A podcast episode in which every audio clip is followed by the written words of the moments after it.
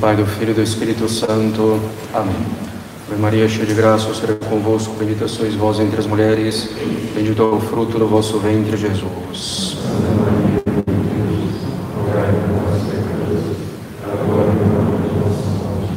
Podem sentar-se. Lembretes de ordem prática. Então é bom que cada um saiba responder à missa.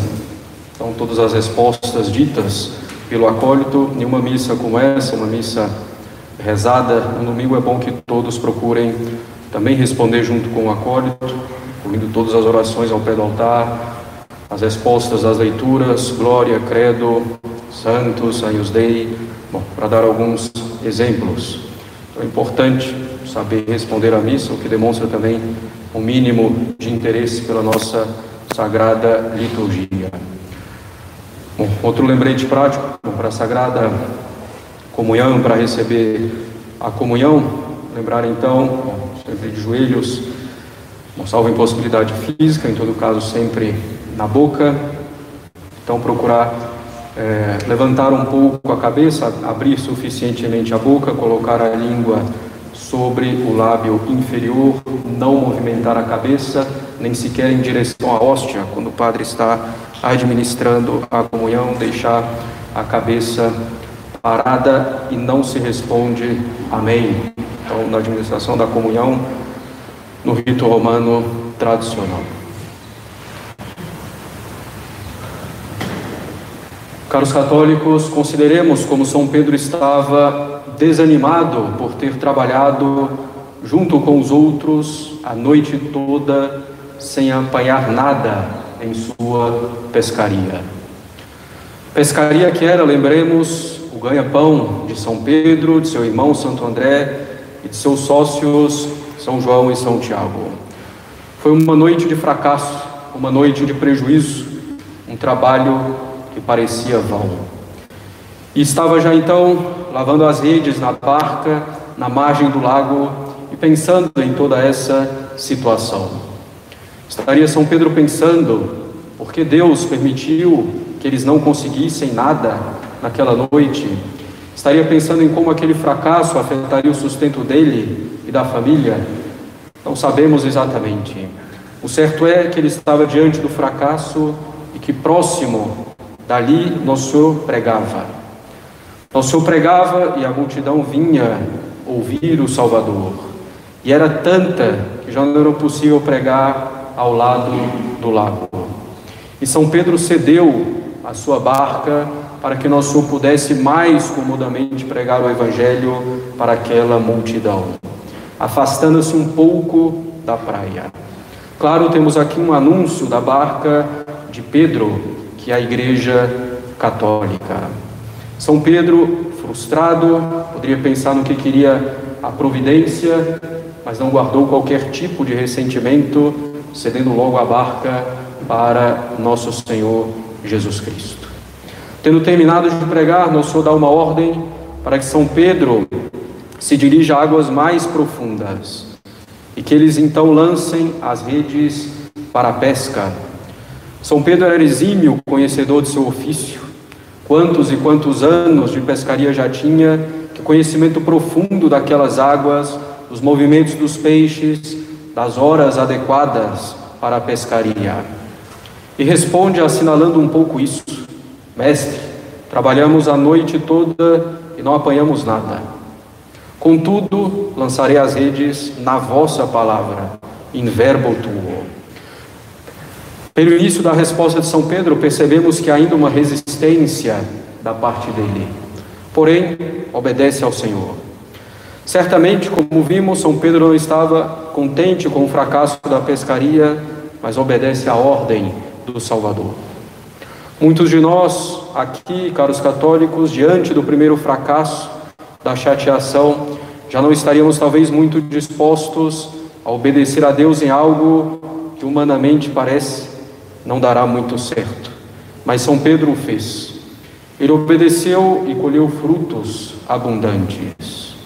De fato, assim é a nossa vida. Colheremos frutos abundantes de virtude, de graça, de santidade, se obedecermos a nosso Senhor, não nos fiando simplesmente em nossos meios humanos e não desanimando diante dos nossos fracassos aparentes. Porém, continuemos vendo o que acontece. Eles apanharam tal quantidade de peixes que as redes se rompiam. Tiveram que chamar outra barca. E São Pedro e todos os outros encheram-se de medo. São Pedro prostrou-se diante de Jesus e disse: Retirai-vos de mim, Senhor, pois sou um homem pecador.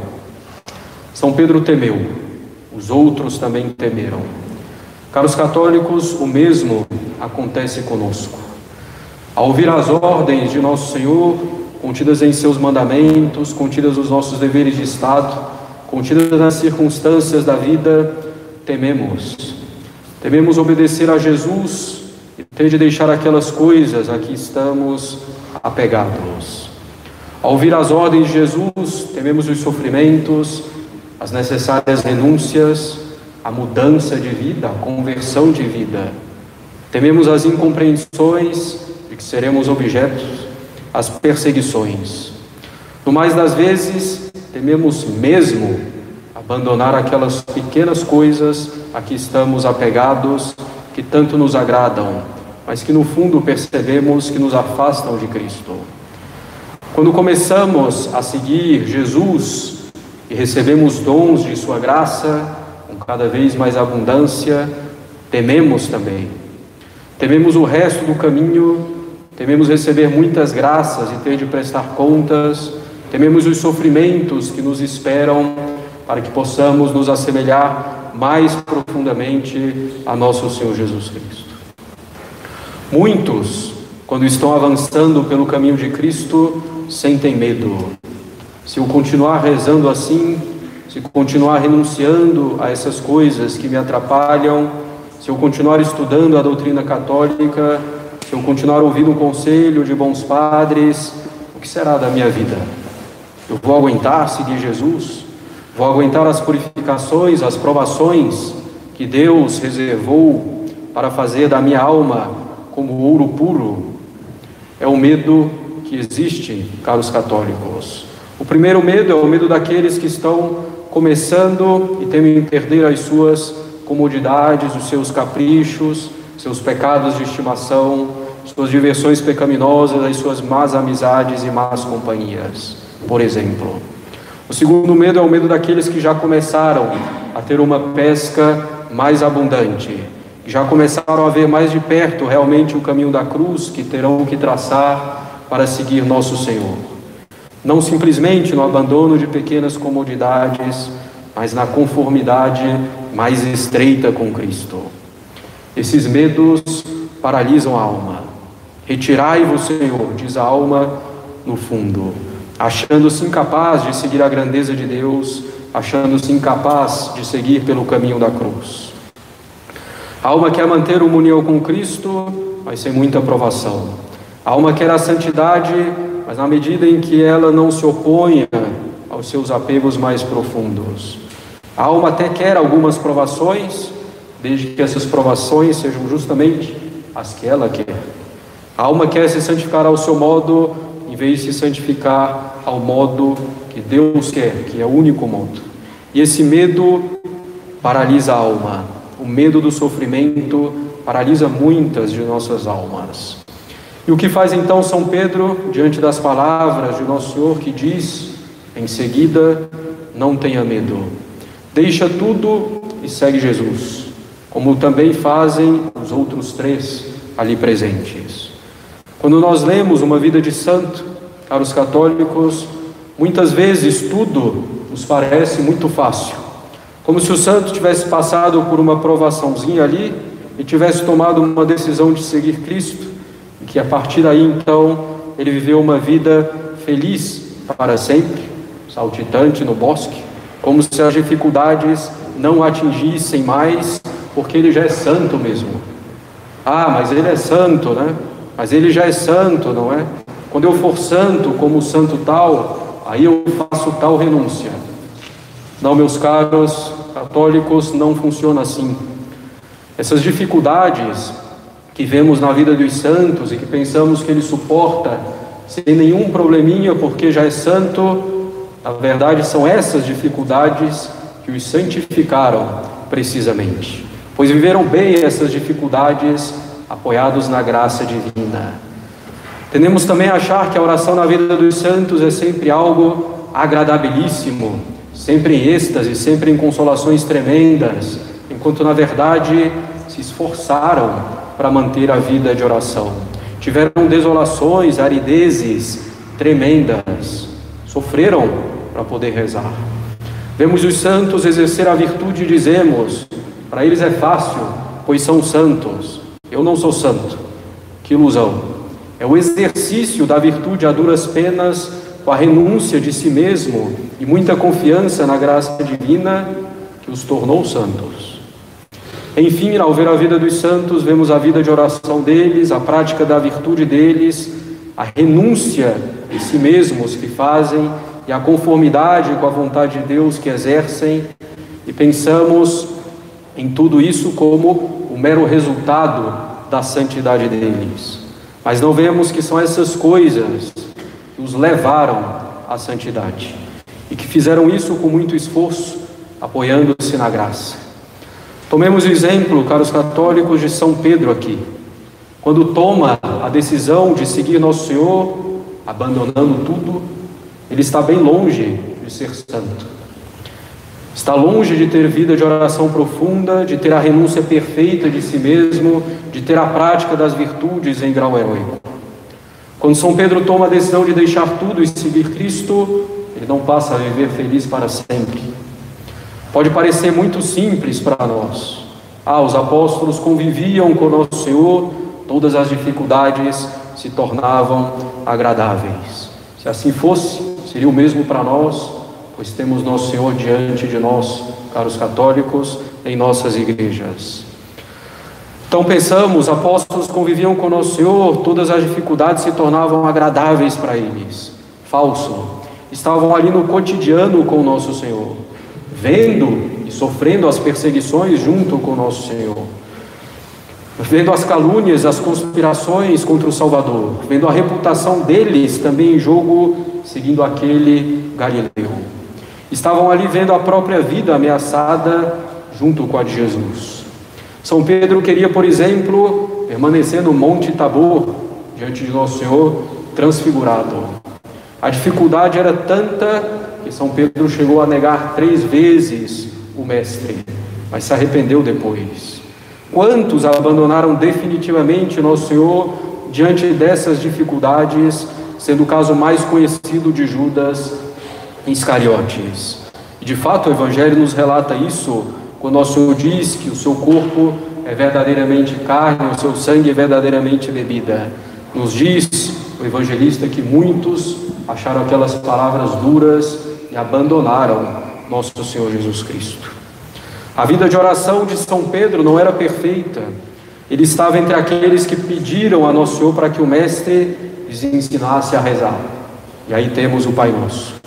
São Pedro estava entre aqueles que dormiam no Jardim das Oliveiras, não vigiando sequer uma hora com o Salvador.